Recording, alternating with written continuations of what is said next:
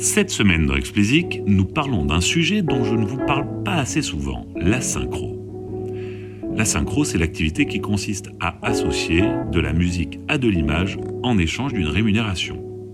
Cela couvre la publicité, qu'elle soit au cinéma, à la télé ou sur le web, et également l'utilisation de musique dans des films ou dans des émissions de télévision.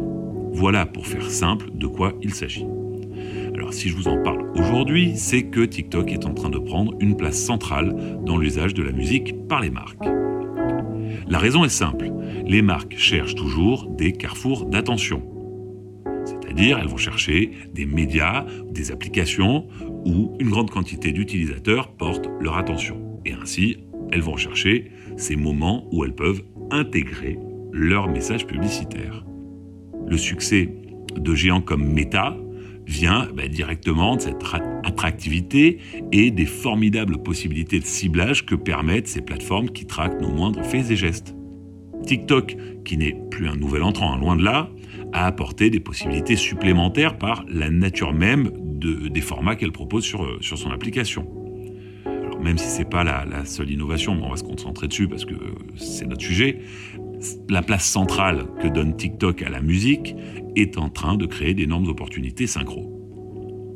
En effet, les marques essaient de trouver une légitimité et cherchent à surfer sur les dynamiques de l'application. Ainsi, l'utilisation des morceaux qui y sont les plus populaires est une façon de donner naturellement pertinence et visibilité à vos contenus. TikTok l'a bien compris et les labels aussi d'ailleurs. Au cœur de nombreux sujets de discorde entre eux, dont nous avons largement parlé ici, l'obtention de, des autorisations nécessaires à cette utilisation commerciale des catalogues n'est pas est loin d'être la moindre. TikTok a réagi en créant il y a quelques mois, voire années maintenant, une bibliothèque commerciale de musique. Comprenez en fait une bibliothèque de musique que les marques ont le droit d'utiliser à des fins commerciales. Mardi, un communiqué annonçait le renforcement de leur effort dans ce sens sous le nom de Artist Impact Program.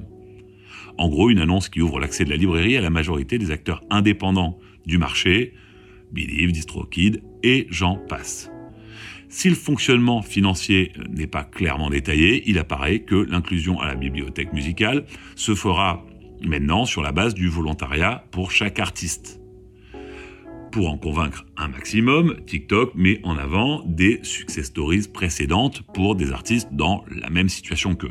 Par exemple, Inji, jeune artiste britannique qui a connu un succès fulgurant avec Gaslight sur TikTok l'année dernière.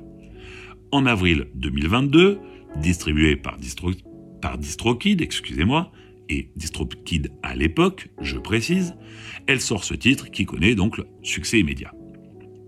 Fin 2022, elle avait totalisé 14 milliards de vues et 3 millions de vidéos créées. Impressionnant, mais attendez la suite. Si l'on en croit TikTok, 65% de ces 14 milliards de vues et 57% de ces 3 millions de vidéos créées viendraient d'usages commerciaux, donc de business qui utilisent la musique d'Inji. Alors ce qui aurait été intéressant, parce qu'il ne donne pas plus de chiffres, c'est de savoir combien tout ceci lui avait rapporté. TikTok se contente d'un pudique. En plus de l'exposition formidable qu'elle a eue, les usages commerciaux lui ont rapporté des sommes substantielles. Des revenus additionnels substantiels pour être plus précis. Substantiels comment On aimerait savoir, mais l'histoire ne le dit pour le moment pas. Alors, ne nous bloquons pas sur cette histoire de, chiffres hein, et n'occultons pas le fait que Gaslight était quand même son premier titre et que grâce à la plateforme et le potentiel commercial qu'elle a aidé à révéler, Inji a lancé sa carrière. Tellement lancé sa carrière qu'elle a depuis signé chez Universal, chez Polydor précisément. Ce qui me permet de revenir sur le point marquant de l'annonce de l'Impact Artist Programme. Pas de major pour le moment. Ils sont probablement encore très occupés à, à, négocier la licence globale avant de pouvoir parler des usages commerciaux. Il est probable également que beaucoup des litiges passés sur ces usages commerciaux qui sont euh, reportés par la presse opposent des majors à TikTok. Quoi qu'il en soit, les sommes substantielles, toujours elles, évoquées par TikTok pour Inji, n'auront pas suffi à la convaincre de rester indépendante et de ne pas signer chez la première des majors. Preuve que pour encore de nombreux artistes, et même ceux qui explosent sur TikTok, s'adosser à une marque de label de renom international a toujours du sens. Et ça fait des années que des prophètes auto-déclarés annoncent la fin des majors. Alors hier avec le, peer-to-peer, aujourd'hui avec TikTok et avec les IA génératives. Alors ce seront bien entendu des challenges énormes à relever, mais n'enterrez pas trop vite les Big Three, vous feriez une grosse erreur. Allez, c'est tout pour cette semaine. Comme d'habitude, si vous ne l'avez pas encore fait, abonnez-vous à la newsletter. Le lien est en description. Pour me soutenir, mettez-moi 5 étoiles sur Apple et abonnez-vous quelle que soit la plateforme. Allez, bon week-end à tous et à la semaine prochaine.